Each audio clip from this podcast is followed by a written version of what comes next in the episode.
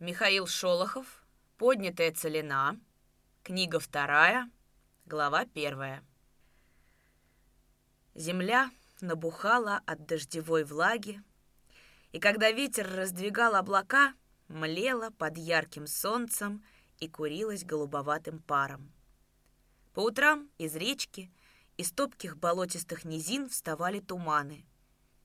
Они клубящимися волнами перекатывались через гремячий лог, устремляясь к степным буграм, и там таяли, невидимо растворялись в нежнейшей бирюзовой дымке, а на листьях деревьев, на камышовых крышах домов и сараев, всюду, как рассыпанная каленная дробь, приминая траву, до полудня лежала свинцово-тяжелая обильная роса. В степи пырей поднялся выше колена. За выгоном зацвел донник, Медвяный запах его к вечеру растекался по всему хутору, волнуя томлением сердца девушек. А зимы и хлеба стояли до горизонта сплошной темно-зеленой стенкой, яровые радовали глаз на редкость дружными всходами.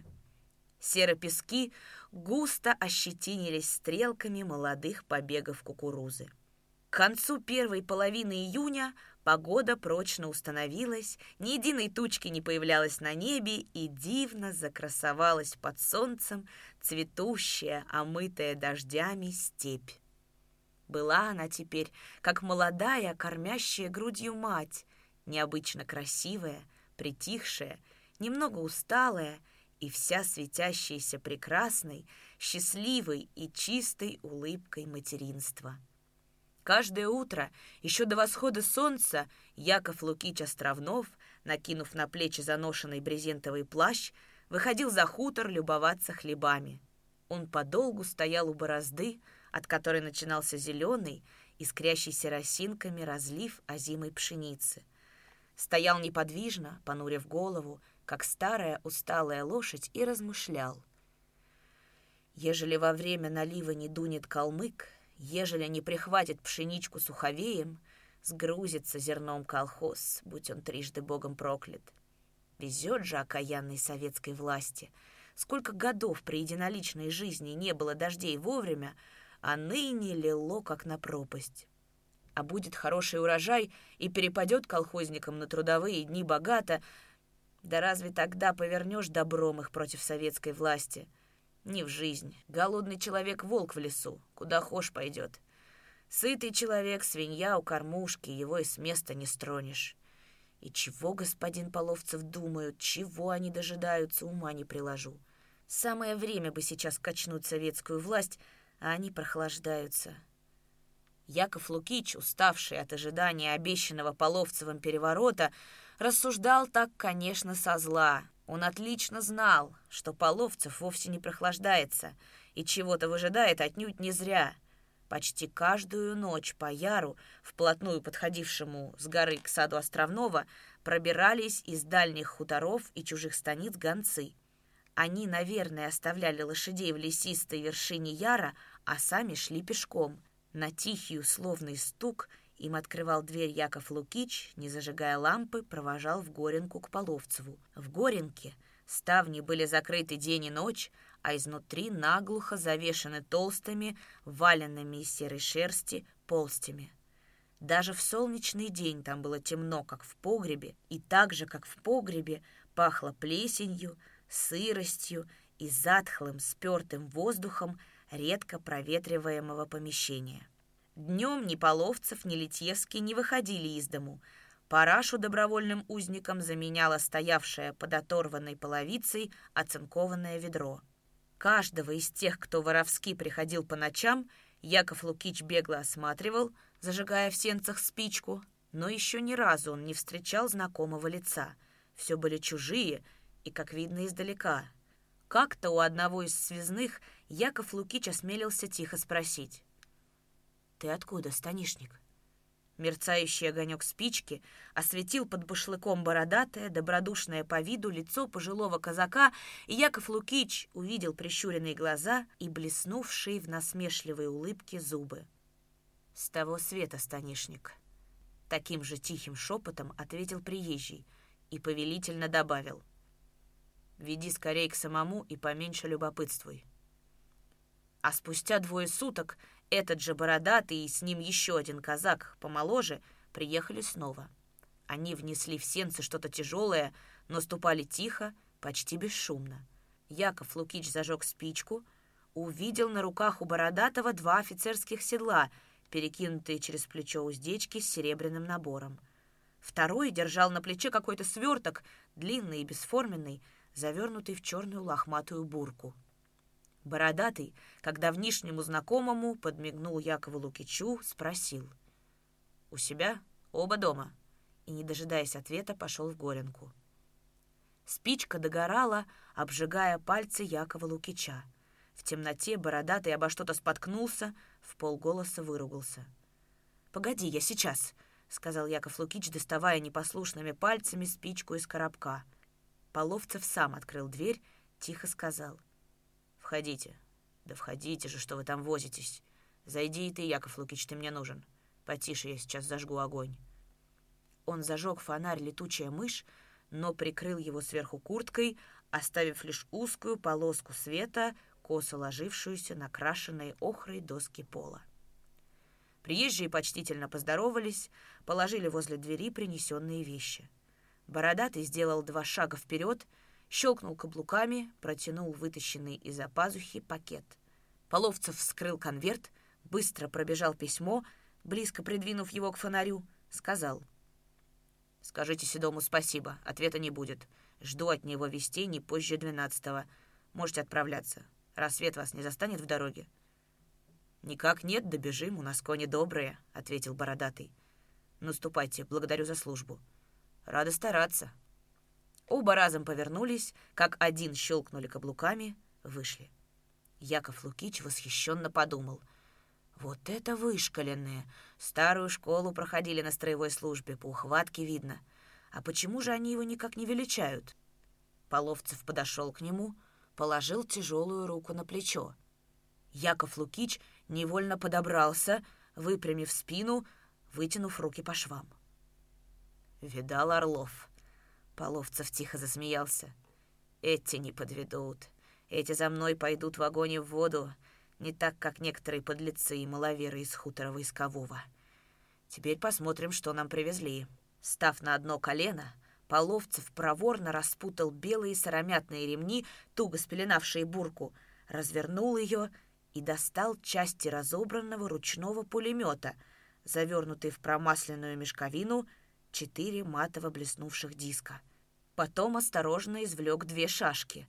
Одна из них была простая, казачья, в потерханных, видавших виды ножнах, другая — офицерская, с глубоко утопленной серебряной головкой и георгиевским потускневшим темляком на ней, в ножнах, выложенных серебром с чернью, на черной кавказской портупее. Половцев, опустившись уже на оба колена, на ладонях вытянутых рук держал шашку, откинув голову, как бы любуясь тусклыми отцветами серебра, а потом прижал ее к груди, сказал дрогнувшим голосом.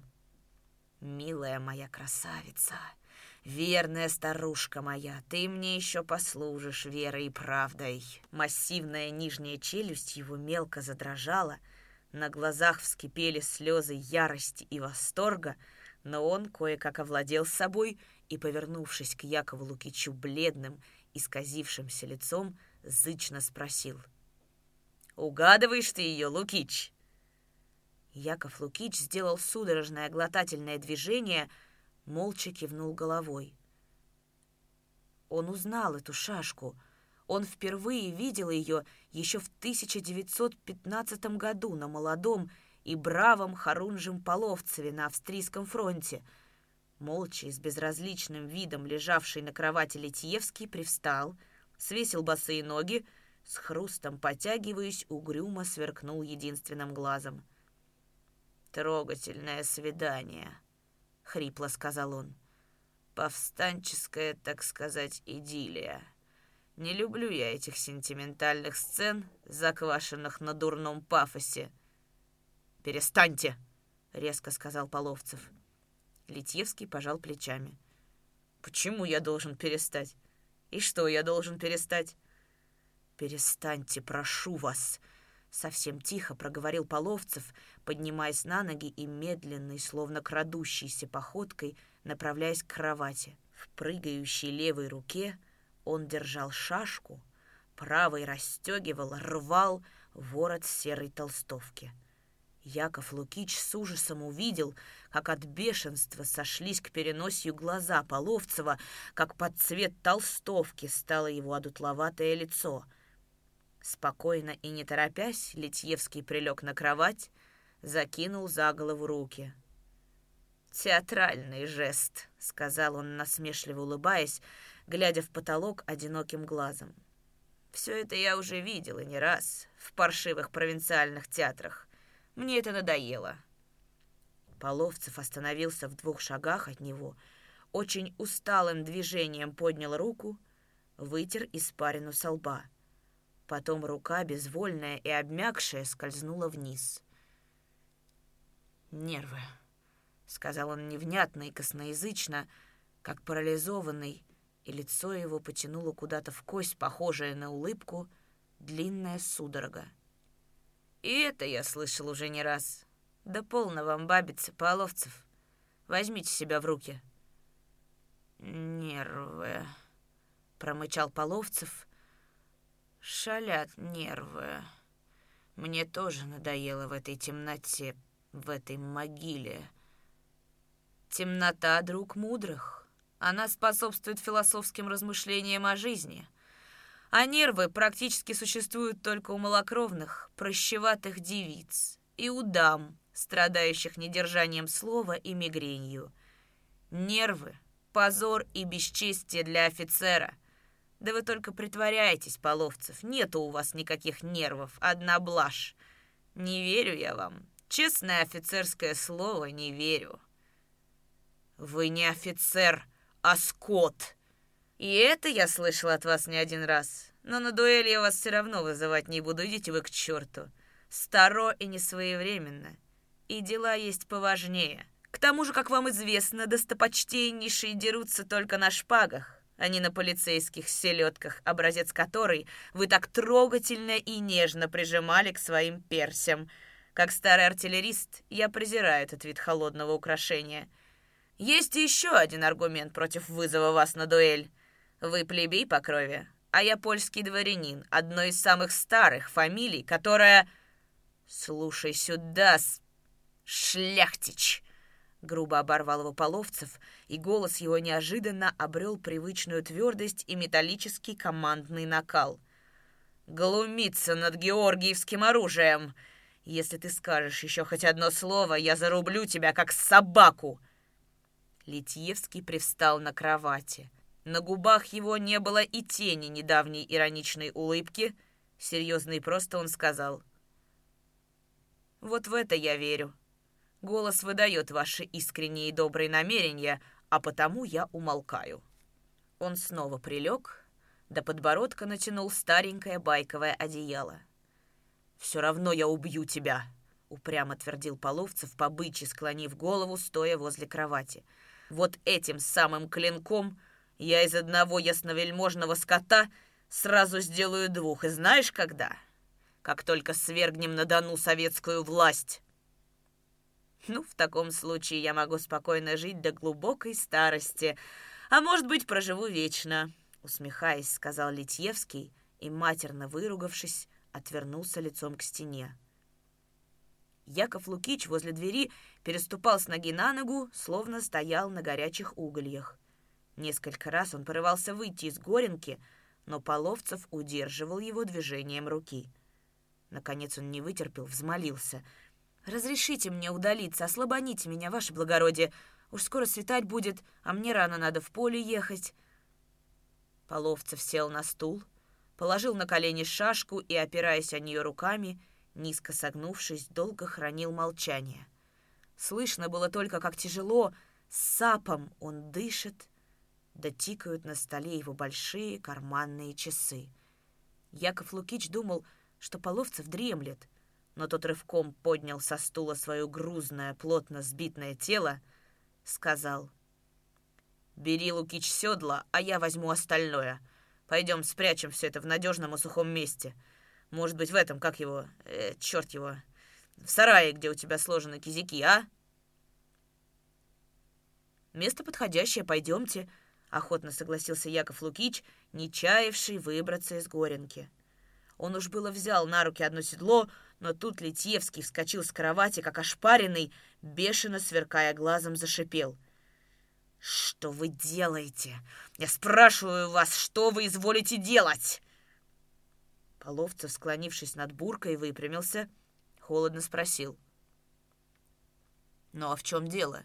Что вас так взволновало?» «Как же вы не понимаете? Прячьте, если вам угодно, седла и вот этот металлолом, но пулемет и диски оставьте. Вы живете не на даче у приятеля, и пулемет нам может понадобиться в любую минуту. Вы это понимаете, надеюсь?» После короткого раздумья Половцев согласился. «Пожалуй, вы правы, Радзивилловский ублюдок. Тогда пусть все остается здесь. Иди, Лукич, спать. Может быть, свободен». И до чего же прочной на сохранность оказалась старая служивская закваска. Не успел Яков Лукичи подумать о чем-либо, а босые ноги его уже сами по себе непроизвольно сделали налево кругом, и натруженные пятки сухо и почти неслышно стукнулись одна о другую. Заметивший это Половцев слегка улыбнулся, а Яков Лукич, только притворив за собой дверь, понял свою оплошность, крякнул от конфуза, подумал — Попутал меня этот бородатый черт своей выправкой. До самого рассвета он не сомкнул глаз. Надежды на успех восстания сменялись у него опасениями провала и запоздалыми раскаяниями по поводу того, что очень уж опрометчиво связал свою судьбу с такими отпетыми людьми, как Половцев и Литьевский. «Эх, поспешил я в лес, как кур в мысленно сокрушался Яков Лукич. Было бы мне, старому дураку, выждать, постоять в сторонке, а не примолвливать поначалу Александра Анисимовича. Взяли бы они вверх над коммунистами. Вот тогда и мне можно было бы к ним пристать на готовенькое. А так, очень даже просто подведут они меня, как слепого, под монастырь. И так рассудить. Ежели я в стране, да другой, да третий, тогда что же получится? Век на своем хребту возить советскую власть тоже не годится. А по добру, по здорову она с нас не слезет. Ох, не слезет. Скорее бы уж какой-нибудь конец приходил. Обещает Александр Анисимович и десант из-за границы, и подмогу от кубанцев. Мягко стелет, а каково спать будет. Господь его милостивый знает.